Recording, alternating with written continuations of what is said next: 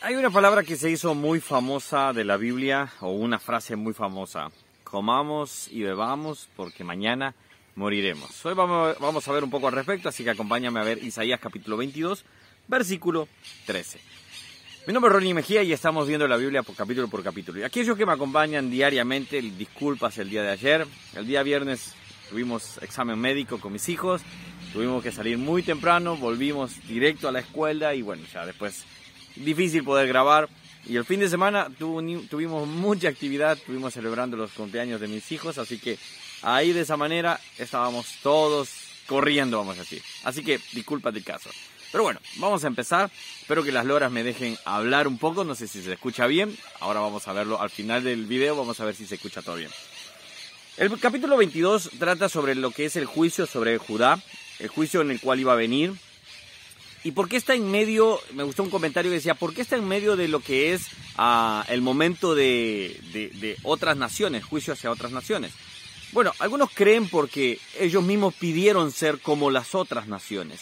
Ellos mismos pidieron ser que eh, ser como las otras naciones, tener un rey como las otras naciones, y así fueron juzgados también. Ahora, me llama la atención y vamos al versículo 12 que dice de esta manera. Versículo 11 vamos a empezar.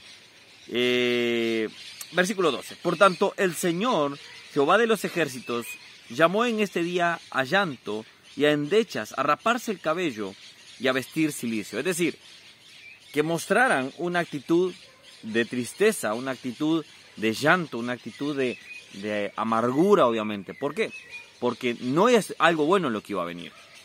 Y versículo 13, y he aquí gozo y alegría, matando vacas y degollando ovejas, comiendo carne y bebiendo vino, diciendo, comamos y bebamos, porque mañana moriremos.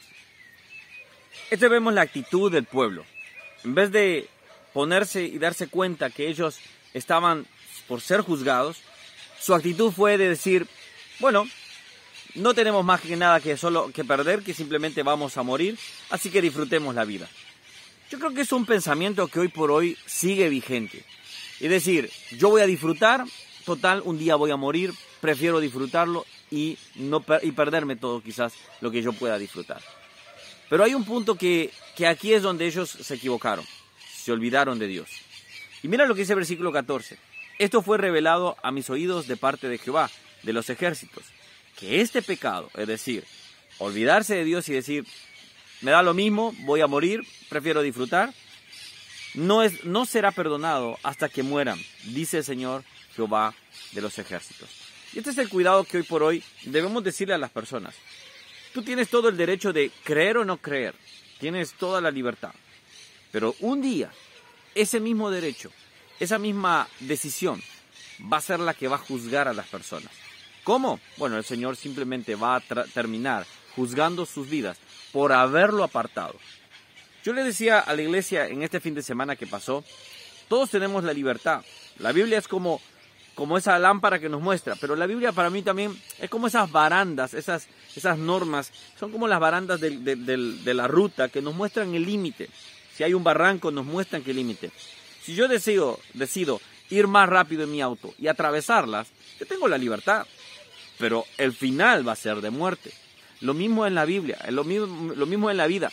Nosotros podemos tomar nuestras decisiones, pero al final será de muerte si es fuera de Dios. La pregunta que tengo que hacer en este momento es, cada uno de nosotros hemos decidido seguir a Cristo, pero ¿lo tenemos 100% presente? lo tenemos 100% en nuestras vidas y decir, Señor, ¿es contigo o es sin ti, Señor? No digamos las personas que aquella quizás que me está acompañando por primera vez decirme, yo estoy alejado, no conozco de Dios, pero necesito eso. Necesito yo saber que estoy en cuentas con Él. Lamentablemente, la gran mayoría de aquellas personas que se han alejado de Dios o que no quieren nada con Dios, voy a hablar directamente a ellas, simplemente no lo han considerado. Como dice Romanos, lo desestimaron, no estimaron, no estimaron que Dios existía. Y Dios terminará juzgándolo. Estamos en un libro donde el juicio se muestra en cada momento, pero las personas no querían hacer caso. ¿Qué podemos decirle a las personas que están escuchando por primera vez quizás el Evangelio y que han apartado? Ellos pueden disfrutar la vida si ellos quieren, pero eso no les va a eximir de un día dar cuenta de sus vidas. Puedes decirle, ¿sabes qué? Un día tú puedes disfrutar toda la vida, pero un día tendrás que dar cuentas. Ese día, ¿cómo te presentarás ante Dios? Y ahí es donde nosotros debemos ponernos y decir, hay una solución. Cristo murió en la cruz por tus pecados y por mis pecados. Si te das cuenta, las loras callaron en este momento. Este es el mensaje que debemos dar. Es el mensaje que podemos decirle, hay salvación para aquel que lo necesita. Hay salvación para todo aquel que viene a la gracia. Oramos, Señor, hay mucho más para poder dialogar sobre este tema, pero me resaltan estos versículos donde las personas simplemente dicen, sabes, yo quiero disfrutar mi vida. Para ellos es desperdicio esto, pero realmente debería de ser la ganancia que debemos de tener. Como Pablo dijo, para mí el morir es ganancia.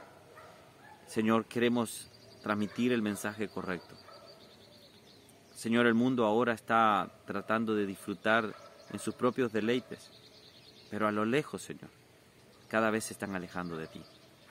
Te pedimos que podamos llegar con el mensaje de salvación y el mensaje que todos necesitan, que están en contra de Dios, pero que la solución es Cristo Jesús, que resucitó de los muertos. Ayúdanos a llevar ese mensaje. En el nombre de Jesús. Amén. Amén. Bueno, que Dios te bendiga. Perdón el día de ayer nuevamente, pero así cada día vamos a intentar subir un nuevo video y así vamos aprendiendo de la Biblia capítulo por capítulo. Ahora te, te, te pido que tomes tu Biblia, leas el capítulo y encuentres un versículo que también puedas escudriñar más, escarbar más y así poder dar lo mejor. Alguien me preguntó, me hacía comentarios, Carmen, si no me equivoco es el nombre, me decía que por qué en, nosotros no nos eh, hacemos la seña de la cruz. Bueno, simplemente esa es una tradición de la Iglesia Católica. Nosotros no consideramos, obviamente, que es necesario. Eh, son prácticas que ellos lo hacen. Ah, creemos muchas cosas, obviamente, de los hermanos católicos. Creemos, tenemos algunas cosas en común. Hay cosas que bíblicamente estamos en diferencia porque no están bíblicamente, como la adoración a santos, eh, bueno, purgatorio, etcétera, etcétera. Podemos hacer un video directamente de eso. Pero lo importante es que hablemos con Dios, que transmitamos nosotros eh, la gloria a Él y que al mismo tiempo podamos decir, Señor, yo quiero vivir en santidad contigo. Y así presentarnos al Señor y decir, esta es mi oración, Señor.